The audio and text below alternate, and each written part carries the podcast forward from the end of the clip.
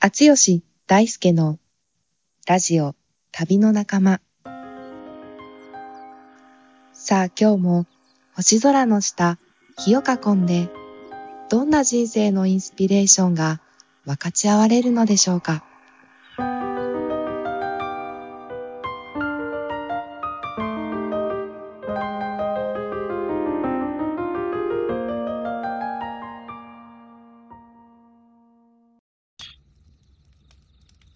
こんにちは、あつよしです。こんにちは、大輔です。厚吉大輔の、えーラジオ旅の仲間第22回です。結構ちょっと間隔空いちゃったんですが、厚吉さん。ね、お久しぶりって感じですね、まあおはいこの収久録し。ぶりです、皆さん。ちょうど昨日もあの、旅の仲間、実は聞いてます、ファンですっていう人に会って、この焚き火パチパチの音が好評でした。嬉しいですね。で、あのね、半年間なんで空いたかっていうことなんですが、まあ、お互い人生ちょっといろいろありまして、うん。もう人生に向き合うことにね、ちょっと、そもううだね大忙しでございまして、うんうん。えー、お互いのね、旅が進んでおりましたのでそ、うだね。今回は、まあ、あの、僕の方がね、今回の紹介、毎度毎度本やうんうん映画や、えー刺激を受けた作品を紹介するっていうのは一つ、これコンセプトですけど、あの、僕の方から、あの、紹介するターンですので、うんえっと、まさに昨日見た、あの、映画、怪物っていう、是枝監督が、えー監督の、あの、作品なんですけど、ちょっとそれで、を見たこともあるし、うんうんえ2人で熊本に行って、渡辺京二さん、前回の回でうんうんご紹介もしましたが、えーご自宅にね、ご紹介をえーそう挙げそうさせてさせていただいたんですけども、うんうんそのお尋ねエピソードや、あの半年、空白の半年間何があったのかっていうそうだこねとを、あのーちょっとシェアも、近況シェアしつつ、うん。そのちょっと映画怪物からのインスピレーションも込みで、はい。テーマはですね、あちゅうさん、はい。生まれ直しっていうテーマで生まれ直しです。はい、新生ですね、新しく生まれる、うんうんうんまあ、生まれ直すというテーマで、まあ、怪物もそうですし、まあ渡辺さんからのあの受け取ったものもそうです、うんうんあ。のここ半年間、死んで生まれるっていう体験が僕自身もありましたので、ちょっとそういったことについて、えー語り合えたらという生まれ直しテーマの回でいきたいと思います。はい、うんはい。よろしくお願いします。お願いします。じゃあ、あの、ちょっと早速ね、ぜひ共有もしたいし、改めて味わい直したいなと思ってる、そうちだょっねと渡辺さんのことですが、うんうんうんうん。い。はい。あれ、いつ行ったんだっけ日付的に3月末とかだったよね。3月の下旬ですね。んうんうん。そうですね。渡辺教授さんが、あの、まあ、なんてご紹介したらいいんだもうなんか多面的すぎて、うんうんうん。深すぎて、肩書きとかまさに言い尽くせない人ですけど、一応、歴史思想家みたいな感じそうだなんねですっ。け、うんうんうん。そうだと思う表向きは。うんはいはい。まあ本当に熊本の水俣闘争しかり、本当に数々の文学作品しかり、そうですね。本当に時代をね、作った人と言って過言じゃないと思うんですけど、そんな、えー渡辺さんがお亡くなりになられたのが12月24日、去年だったのそうだで、ね。うんえー3ヶ月くらい減ってうんうん。お尋ねさせていただいたということですが、どうでしたか松吉さん、あの時間は。そうですね。うーん。やっぱね、大輔と 一緒にご自宅伺って、あのー娘のりささんが、あのー対応してくださって、あのー書斎でね、ご紹介をさせていただいたんですけど、うん。あの仕事机がね、あったよね。そうだね。うん。で、亡くなる直前までね、そこで原稿を書いてたっていう机のお部屋でご紹介をしたんですけど、うんなんかね、雰囲気あったよね。なんか、いや、もう雰囲気っていうか、なんかもう、そこに魂が、なんか残りがみたいなのが感じたようね。ん、うん、うん、うん。すごかったな。で僕の衝撃は何かっていうと、うん、あの、原稿を書いてる机もそうなんだけど、もううんうん蔵書が家のあ中ー至るところあるじゃないですか。うんうんうん。で、あの、せ本の背表紙、タイトルが書いてあるじゃない。うん。で、うんそのタイトルだけ背表紙書いてあって、著者名とっていう、その指してある本が、もうブワーって本当に文字通り360度囲む形で、うん例えば、書斎とかあったじゃなうんい、うんうん本があったね。マジであ。ったね。うんであれ見たときに、うん。なんかその人が読んできた本とか蔵書って、なあんあ。かその人の存在のこう輪郭なんだなってめっちゃ思ったのよ。うんうんうん。なんかその人が何を読んだのかって、結構その人がどういう人生歩んできたかと結構ほんとそうだね。同期するじゃん。うん。あもう魂のこう輪郭っていうかさ、なるほどね。存在をこう縁取ってるような感じがしても、うん。なんかその360度タイトルがずらーってこうね、本が何千冊あるんだっていう感じの空間、やっぱ入った時に、うんうん。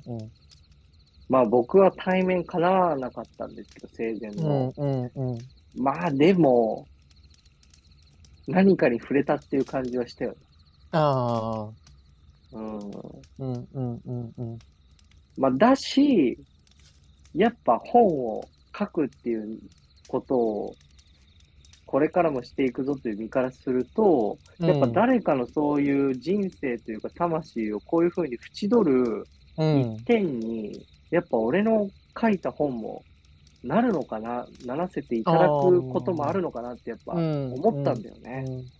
そうだからダブルで、その、うん教授さんの存在の輪郭、俺会ってない、対面はできてないからこそより一層うんうんうん輪郭として本を感じたし、うん自分が書く本も誰かのそういう輪郭になれることがあったら、やっぱそれすごく、そうだね。光栄で、なんとうんうんうんうん素晴らしいことだろうと、二つ思いましたね。うんうんうんうん。うん。なんかね、あの時の話はいろいろ尽きることがないんですけど、僕の中で嬉しかったのは、京二さんのうん。本棚があね、見見たじゃないですか、いろいろ。食卓にもね。食卓にもあっうて、ご自身が書いた本も、あの、並んでた中で、一角ん。うんに自分が文章を寄せた本っていうコーナーがあったじゃないですか。うん。あそこに、あの、僕が書いた、僕育休いただきたいですもちゃんと刺さってたっていうことが、そうすごいだよね。あのー嬉しかったんですね。感激だったよね。編集者の方にも写真撮って送ってたも写ん。真撮って送ったね。うんうんうんうんいや、でもやっぱね、偉大な人だったんだなというのを改めて、うん、お亡くなりになられてから、渡辺教授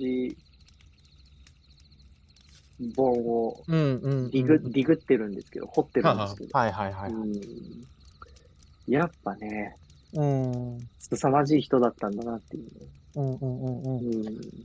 僕はあの、先月、あのー旅先で、あのー渡辺さんの本を読ん読んでみたんですよ。うん。うん。で、それが、あのー外国の電車の中だったのね。ほうほうほそれで、渡辺さんのあの、雪潮の面影を読み直してみたら、う。あらま。めちゃめちゃ、あのー来るものがあって、うん。あのーなんですかね、あの、渡辺さん自身は亡くなってるんだけど、あのー確固たる存在感をすごい感じたんだよね、なんか。うん、本を通して。そうそうそうそう。だから、うんあのーすげえなって思ったのなんか、肉体はなくなってるんだけど、あのー彼の残した本を読むことで、なんか、あ会える、会えるね、みたいなさ。なるほどね。うん。っていうのは確すかに。ごい感じたんですよね。うんなんかその人が亡くなったっていう時に、うん。同時にその人が残している、まあ、今回の例だったら作品として本っていうものだけど、そうだね。やっぱ出会いに直しますよね。ああ、そうだよね。あうんーうん当そうだね。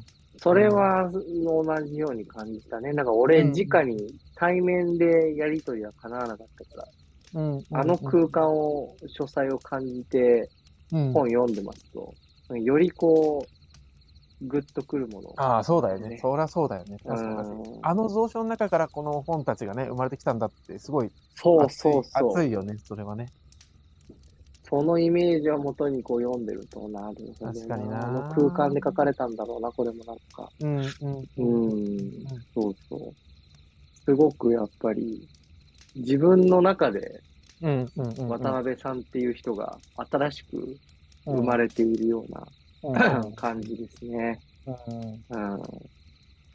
あと、本当にこの話をし始めると尽きないんだけどさ、あの、おうあの、娘のりささんが熊本日日新聞にさ、あの、はいはい父のおお面影みたいな文章を寄せてて、うん、あの、父が教えてくれたことの一つがさ、あの、なんていうの、彼にとってやっぱ本を書いたり、それを発信していくっていうことが、立派な書斎とか研究室がなくても、あの、机一つあれば、どこでも、でも、いつでもで、続け、やれるんだってことを父から教えてもらったって話を書いてたんですよ。うん。俺たちはさ、その仕事場をちょっと見させてもらったからさ、うん。なんか余計なんかそれが伝わってくるものがあるじゃない。そうだね。確かに立派なオフィスでも研究室でもないけど、何かなんていうの、すごい、いろんなものが生まれてきたんだろうなっていう感じのさい、や迫力があったじゃん、あそこって。めちゃめちゃ迫力があった。やっぱり92年のなんか凝縮したなんか時空間だったよね。ねそうなんだよね。いや、これだけでね、1時間ぐらい語れちゃいます。え。 そうっすね。はい。まあ、なんですが、まあちょっとうそういうね、生と死っていうのも、すごく考えさせられつつの3月末で、ん、うん、お互いのそう人生どうだったかっていうこともね、だねはいはいはい。空白の半年について話したいと思うんですけうど、んうんうんうん、そうだね。どうでしたか、淳さん。そうね、僕はだから新しい報告何も含め、なんかあれば、うんうんまあ報告じゃなくても何でも、どんな風に過ごしてたか。あのー今年の2月から僕はあのー京都の出版社の三島社さんの三はい島マガジンっていうウェブマガジンで新しい連載、大地との遭遇というのを書き始めて、はい。で、あの、このね、ラジオでも何回も登場する、 あの、不思議な子供園大地についての話はをい書き始めた、あの、半年で、あのー書いては書いてはいるんだけど、あのーやっぱりこの今、実際の体で感じてる体験に、うん、ななかなかこう、筆で表現しきれないっていう、もどかしさるをほど。抱えながらも、あの、楽しく書いてますみたいのが、この半年、あの、一つあった、あの、あれですね、大きな出来事だったですね。なるほど。うん、うん、うん、うん。第3弾は、すくすくいってました。三男ね、三男のも、あの、元気にすくすく育っていて、今今何ヶ月だ7ヶ月かな。 ?7 ヶ月だ。うん、うん、うん、うん。あの彼ーも、元気に育ってます。うん。まあ、そして、 この、この収録の直前、大地で保護者面談があったってことで、ああ、そうですね。 はいはい。もう旅の仲間、さらけ出しのモットーですんで、そうですね。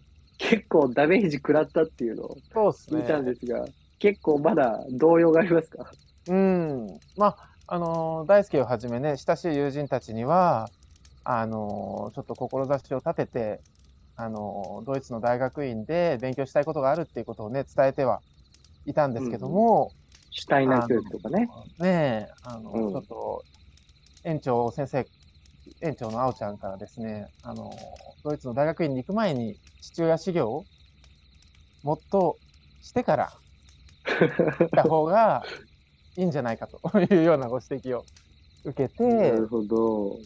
今のままのあの友達パパのあり方っていうのをにちょっと変容を促されたというかですね。友達パパって面白いね。なんか差し支えだけど、そこうどういう意味なの友達パパ。そうだね、友達パパ。だから、あのーだから、そうですね、友達パパって多分、だから、あのーあんま聞かない言葉だね。うんうんうんうん。なんていうの、本当にもうなんか、子供と、あの、仲良しで、こう、多分関係がフラットというか、はい。あのー常になんか、じゃれ合ってるというか、なんていうかえ、ー、甘やかして、甘やかすことも多 い父親なのかなと、ちょっと自分で、なうんうん、思ってて、時には、あの、父として、あの、ダメなとこはダメとか、あの、なんていうの時にはそういう、あの、ところも父親が担っていかないと、お母さんが両方やることになっちゃうよね、という話が、なるほど、深いっすね。うん、ありまして、そうですよね。不正と母性で。うん3人いると、状態でお母さんがそれ2つやるってのは、本当にしんどいとはいはい。いう話で、僕の方でそのところは担えてますかっていう問いかけが。すげえな、あおちゃん。そんな濃密なフィードバッ クが、保育園だよね。保育園から来んの。すごいね。 で、つね、あの、妻も一緒に聞いてたんですけども、そういうことを言ってほしかった。代 弁を、代弁をしてく代れ弁をしてくれたと。ゆかこ終わも。た後奥もでさすんゆね、かこも。なはおちゃんに言われたことをノートにでも書いておきなさいと。い。ゆかこ から言われた。ゆかこに言われてる。いや、いいね。ジャーニーしてるな。うん、だから父親としての原体験をもっとつけてから、なるほどな行ってもおかし遅くはないんじゃないかというような話を受けてですね、あーそれ揺らぎますね。もう僕、この数ヶ月ですね、至るところで友人たち、近しい友人たちにはもう行くつもりで準備してるからとかってね。もうもう僕も聞いてねそれねはいで、いざね、いろいろ、いざ出願するっていうタイミングで、この、うんうん何ですかね、ある意味では一番そういうことを言われたら揺らぐ人そうだよね。かあら、おちゃん、園長。 うん。こう言われちゃったみたいな、今、30分前ぐらいのことで、 30分、1時間も経ってないよね。本当はね、まなたんか僕のできてないよ想定では、あのー多分快く、あおちゃんも応援してくれて、はいその勢いを買って、この大輔とのラジオ収録を する予定でしたかそれではっていうことだったんですけど、ら。いよいよもう、揺らぎも真空パッ クして、タイムカプセルのように未来に届ける、このラジオ旅の仲間ですから。そうですねはいなるだほかどらね。うんこれ、これ未来聞き直したときに、どういう風に転がってるのか、なんか答え合わせが楽しみですね。うんだからね、だってここまで来たら、もうここまでちょっと言わせてもらうとですね、はいはい、どうぞ。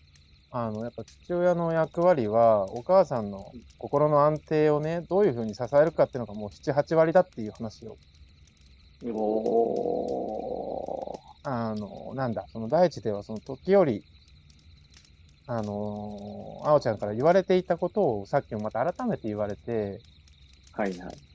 あのー、いや、正直で、ちょっと全然できてなかったわっていうのでね。なるほど。うん、だから、内も省してるんですね。う最初さんはもう一人じゃなくてね、三人子供いちゃうわけだから、うん。そこはね、あのーしっかりしましょうよじゃないけど、あのー激励、激励を受けたって感じです。はいはい。目に浮かびます、あおちゃんの言って 浮かいるびます光か景が。はい。それをね、うん、ユーモアと厳しさを交えて、あおちゃんは伝えてくれましたさ。はい。もう親育てですね。あおちゃんね。本当に。ね。そうそうそうちなみに映画怪物、ちょっと来ますか紹介しようと思ってここたかのらは、はいい、や、ここからじゃないんだけど、あれもうど真ん中教育の話だから、あ、そうなんだ。うん、今日学校現場が舞台ですかうら、んうん。あ、そうなんだ。すごく、くつながります、それ。不正、うんうんうん母性みたいなテーマもね。ううんまいこと回収できそうだな、これ。 なるほど、そういうことがね。はい。ちょっと僕も話させていただきますとはいお願いします。まあ、剛さん30分前にそうなんですが、まあ、僕はついぞ、えー、15日くらい前かな。うん。実はですね、あの、いつも僕、沖縄からこれ収録入ってるじゃないですか。そうだね、そうだね。僕今どこにいるかっていうと、東京都目黒区学芸大学駅近くにいるんですね。うん。なぜか。はい大輔、なぜお前はそこにいるんだと。うん。えー、結婚しようかと思って、はい。同棲していたですね、パートナーと別れまして、お別れをしまして、うん。えー住んでいた愛する沖縄のうちも解約しまして、うん。すべてをゼロに白紙戻し、う大好ん。き生まれ直しの学芸大学でございます。はい。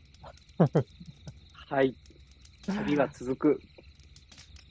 そんなおねお、ことがあって オープンですね、大輔さん。うんこれもうタイムカプセルですから、もうんう、未来の。うん皆さんも、なるほど、大輔そんなことあったのか、この時期と、聞いていただけたらと思っている、2023年6月6日です。はい。もうね、そんなことあったから、もうラジオ収録どころじゃないわけですよ、もう、こっちとそうだら。ったね。本当に。うんでそうだっ、京二さんところに挨拶する前に、たうん。あもうちょっとこれは、やはりお別れしようという話をはい。しなり、うんで、行って、渡辺さんの空間からも本う当にん。うん取りつつ、まあ、やっぱり本当に全てゼロにしていくっていうことをうん。だなっていうのを、ほんと背中を押してもらう出会いもたくさんあって、熊本で。うん。うん。はい。まあ、それで、そうね、4月、ちゃうわ。4月中、えっと、まあ、いろんな最後の対話うをん彼女として、うん。で、まあ、お家どうにか探しつつ見つからなかったので、目黒区学芸大学駅近くのマンスリーにはい。お家を整えたと。うん。いうことですうん。はい。そうなんですよ。そうだよ。 Life goes on。うん。うん。本当ですね。もうね、これはちょっと、いつか聞き直すかもしれないとも思ってうますん。んで、うん。自分のためにもまあ残しておくと、うん。やっぱりね、すごく揺らいでいて、うん。あの、い地震の余震みたいな感じでね、ずっとまうんだうん余震が続いてる感じなんだけど、うん。まあ、その相方がいなくなったっていうはい。本当にそういう、まあ彼女がってのはもちろんだけど、やっぱそういう存在だよね。パートナーっていう存在が、まうん。あやっぱいかに大きかったか、まあ4年もいたから、あいあか。にね、やっぱ自分の精神的な支えになってくれてたのかって、まあすごくあったし、うん。うん、やっぱその喪失はやっぱりね、めちゃめちゃ効いてますね。うん。う。うんん。で、まあでもいつか別れるっていうのは、うん。真避けようのない真実じゃないですか。その、うん。うん。あの、なんだ、例えば渡辺教授さんも、そういう形で亡くなりましたがやっぱり、相方、パートナー、どっちかが先立つっていうのも当たり前。まあ、同時にっていうことも、まあ、もちろんね、ありえちゃうわけなんですけど、それは多分不幸な形できっと。うん。うん。うん。まあでも、ほぼほぼ、どっちかが先立つわけじゃないですか。うん。うん。いや、だから、なんかね、いいつかどっちかが死ぬっていうのも避けがたいし、もう別れるのは決まってるのに、なぜ人はそんな悲しみが起こると分かっていながらも一緒にいるんだろうみたいなこととかもさ、うん。なんかこう考えちゃったりもしたし、うん、まあ今はね、ただその空白を味わってるっていうのは一つ。うん。うん。うん。うん。で、ちょっともう一つあるのは、やっぱうん沖縄っていうあの広大な自然うん。で暮らしてたんだよね、4年。うん。うん。で、やっぱね、その安心できる場所がないくなって今、まあ、マンスリー、はい居。心地が、まあ、悪いとは言わない物うん。件なんだけど、まあでもやっぱあの広大な自然で生きてたから、うんもう。体が追いついてないのよね。ああ、そっかそっか。うん。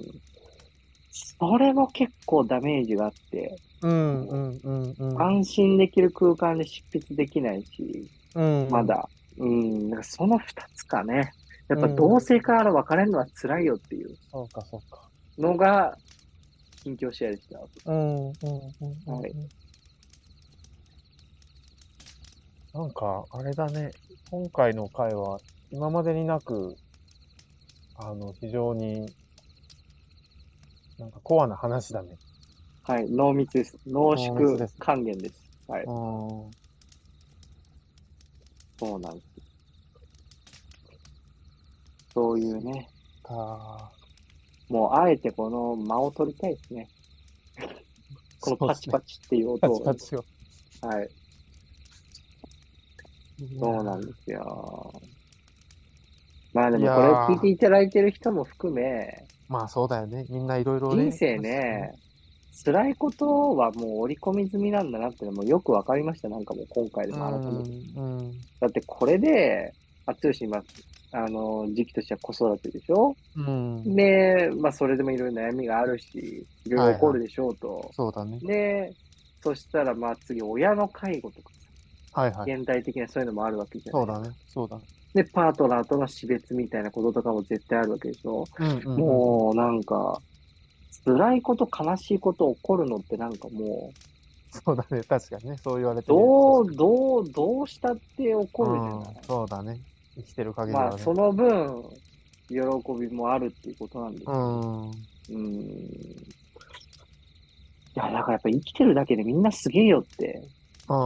思いますよそれはそうだね。これ聞い、一緒に今聞いていただいてるうん、あなたも含め、そう本だね当に生きてるだけでね、なんかそれだけですごいよっていう、うん、うん、そうだね思。っていいなと思いますよ。うん、確かに。本当そうだ。でね、いきます、ここから、怪物。そんな、はい、白紙の僕なんですよ、今。はい。白紙の。うん。もうこれがどうすっか人生と。うん、いろいろね、呆然としてるところで、まあ、ようやくこういう感じでちょっと人に言葉語り始めれるようになっている、今なんですけど、何の気なしにうん。タイムライン見てたら、ああ、ツイッターとか、フェイはいスブックとか、是枝監督のうん。怪物っていう映画がどうやらやばいとうん。見てきたんです。おー、昨日このタイミングに。渋谷東宝シネマズで、はい。スクリーン6、見てきたんですよ。うん。めちゃめちゃ刺さりました、これ。マジか。すごい。これ、映画さんの作品ね、ごめんなさい、うん正直、あんまり見てこなかったんですよ。ああ、そうな万んだ。引き家族とか、うんはいはいはいメジャーどころありますよう。ん。ねうん、うん、うん。なので、ちょっとあんまり見てこなかったんですが、うん。あのーもうね、今の状況も相まって心打ち抜かれまして、うん。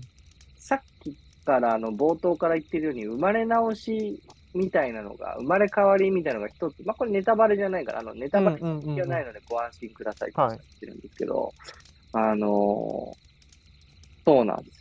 そういうのが一つ主戦率としては、うんうんうん。あのー響いてる作品で、うで、んそこにさっきも言ったように、えっと、まあ、これネタバレじゃないですね。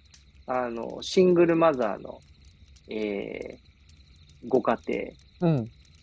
で、それ、そこに、まあ、平和に暮らしていたものの、ちょっとずつ、なんていうのかな、まず揺らぎが大きいちっちゃな、長野の湖畔の町がロケ地なんですけど、ほうほうほう諏ほう。訪郡、諏訪郡っていうんだっけ諏おう訪市おう諏訪市でいいのかなおう。素足。ううんん。はい。まあね、本当に生きるってどういうことなのかっていうことを考えさせられる作品で、へーあの、ね、ちょっとまあ、プロファイルを、この映画のプロファイルをあの、ちょっと紹介しますと、んうんまあ、タイトルは怪物はい。で、えっと、監督是枝さん。うん。脚本がね、あの、これ坂本さんでいいのかな坂本裕二さんっていう方で、うん僕ね、この方が、あの、脚本書いた映画で、花束みたいな恋をしたっていうおー、はいはい。映画あって、これね、めっちあゃ好ったきあっただったんですよ。うんうんうんうん。めちゃめちゃ脚本素晴らしいなと思ってて、あ見た後気づいたんですけど、あ、その人、へえそれと同じなんだと。うんうん。で、極めつけは、はい。先日お亡くなりになられた、坂本龍一さんが音楽なんですよ。おもうー。それもめちゃめちゃ良くて。ねえ、えっと、俳優陣は安藤サクラさんで、まあ素晴らしい演技され方なんですけど、あと、うんうんうん瑛太、長山瑛太さん。ね、中村獅童さんとか、高田瑞生さんとか、はいはあい。の、田中優子さんとか、あの、あと、まあ、子役がもう素晴らしいんですけど、あの、黒川、これ、宗谷さんっていうのかなで、ちょっと僕漢字読めないんですけど、えーなんとか、陽太くんっていう、宗谷くん、陽太くんっていうんでうすんかね。うん。あの、ちょっと読み方間違ったと思いますが。まあ、あの、本当にね、いい映画で、これ何、ネタバレ避けつつ話すって超難しい難しい。はい あはいの、概要と感じたことを話していく。概要は、あの、シングルマザーの、あの、ある、うんうん。あ母子家庭ですね。で、ただ、まあ、ちょっとずつ、なんか異変が生活に起きるんですよ。まあ、冒頭もこれはネタバレじゃないんで言うんですけど、火事が起きるんですよ。はいはだから大きい火事が。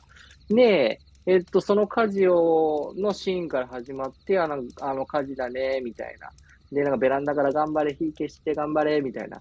あの、安藤サクラさん役のお母さんが家に、で、そこで、あの、男の子が、うんうん。あの、人間に豚の脳を移植したら、それって人間なのかなってつぶやく。ちほうほう。ょっと不穏じゃない、うんうんううん。んうんうん、っていう感じの入り方なんです。はいはい。うん、ここまであの、なんていうのかな、広報文とかにも書いてあるシナリオなんで言っていいかなっていう。うんうんうんで、そこから、えっと、まあ、大きくは、その、安藤サクラさん演じるその主婦の人が、まあ、学校で、まあ、要するにトラブルがあるんですよね。うんうんで、うんえっと、それが、あの、まあ、うちの子いじめられてるんちゃうんかいっていうようなうん感じで、で、どんどんこうなんかモンスターペアレント的な感じになっていっちゃうんだけほど、うみたいほな、うまあ、そこら、これで、あ、怪物ってことなのかなって思うじゃないですか。おーおーでおー全3幕みたいな感じで分かれてるんですけど、で、それのか、それで1年終わった後に、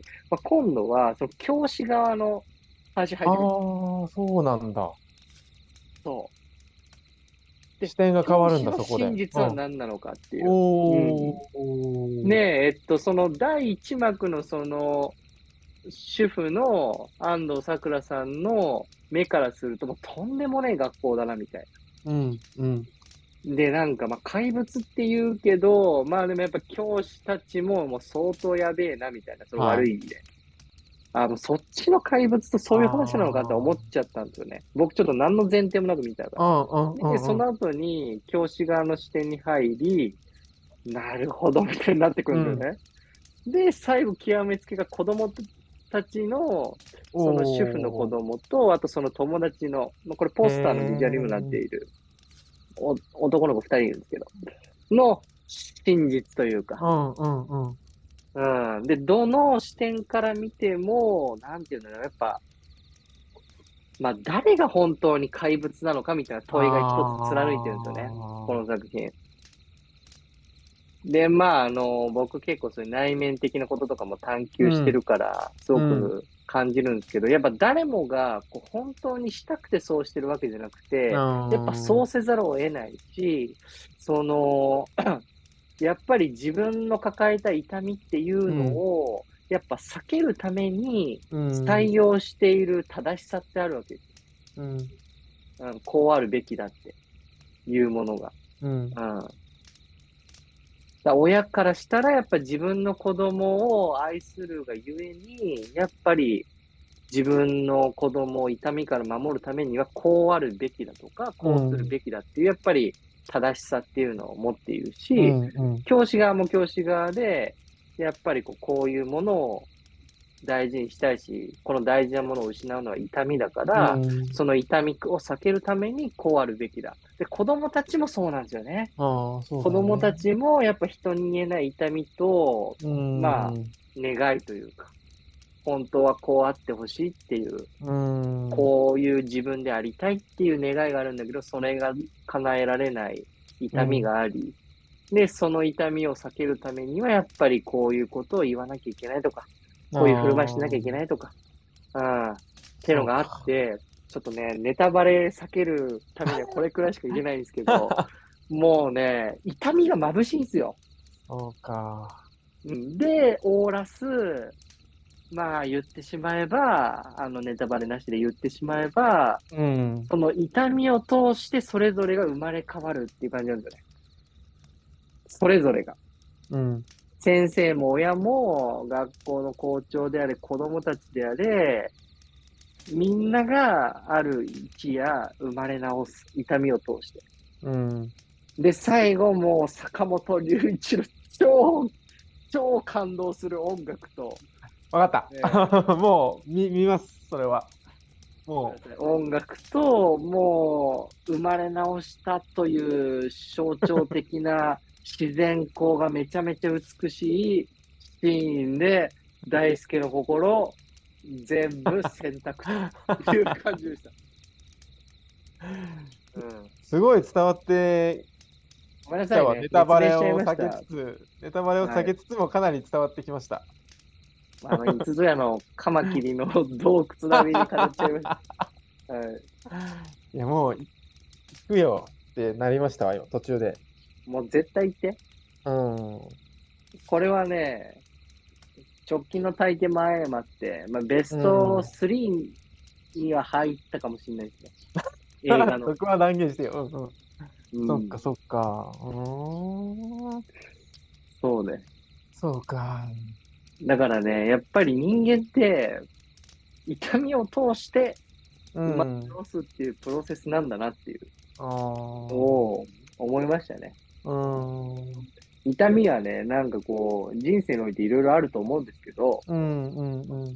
そのね、あおちゃんがそういうこと言われたとか、僕みたいうんうんうにん、そういう結婚かとか思ってたけど、やっぱり別れざるを得ないなっていうことになるとかう、んまあいろいろあると思うんですけどんうん、うんなんかその痛みっていうのが、本当はこう、なんていうのかな、ちょっと聞こえ良すぎるかもしれないけど、やっぱ温調なんだっていうのが、うん祝福なんだっていうのが、それこう新しい自分に脱皮するための祝福なんだっていうことを、うん本当にね、ここまで映像で描ききるってすげえなって思って。はうんうん、痛みを通して光、自分の光に出会い直していくっていうのが、うんやっぱり人間の人生のプロセスなんだなって思います。うんうんうんで、それを何度もくぐって自分の光に触れていくと。痛みを通して。はい。なんかお互いのね絶妙なタイミングってこのその題材の話だったうん。まあ、やっぱ、京二さんも生き様でね、苦外浄土もする作品ですけど、うん、そうかやっぱり、そこだなと思って、うんうんはいうんうんずっと坂本龍一音楽聴いてます。そうかサウ ンドありがとうシェアしてくれてはい。なくなりましたが。今どんくらいあ、34分くらいじゃん。いいいい感じやん。うんうんうんうん収録時間的に。はい。ですね。 いや、これをちょっとお互いまた新しい光の中で、未来何年後かわかりませんけど、今回の22回ね、そう だね聞き返して、いや、こんなこと俺らお互いあったねとそうだね言えるような未来をちょっと歩きましょ。うんいうはい。やありがとう久しぶりの収録うん。というわけで、えー、皆さんもありがとうございましたそうですね。まだ怪物は上映、もちろん、だって6月2日公開だから、あああ全の然まだまだ上映されるとまだまだ思いまですすねので、まあ7月とかもやるんじゃないですか、これ、まあ、うん結構好評だし。うん、ぜひ、お聞きの皆さん、あの、音楽が決め手の本当にね、え映画ですんで、うんぜひ音響が一番いいであろうなるほどお近くの映う画ん館に。うんうんこれね、片道30分くらいかけて、いい映画館で見る価値あー、本当にある作品だと思いますんで、30分なり1時間なり、あうんうの、んうんそれくらい大好き激推しですんで、うんうんうんうんぜひ行ってください。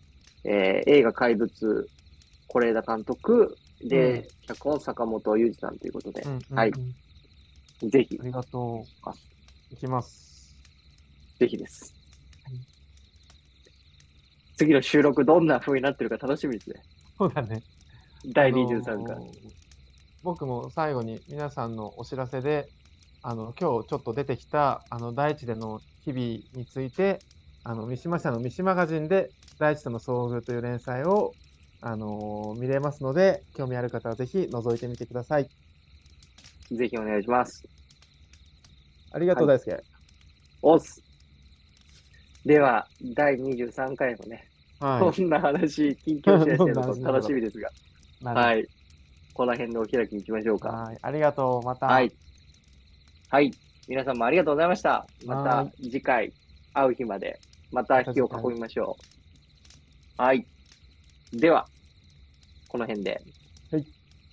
さようなら。さようならまた次回。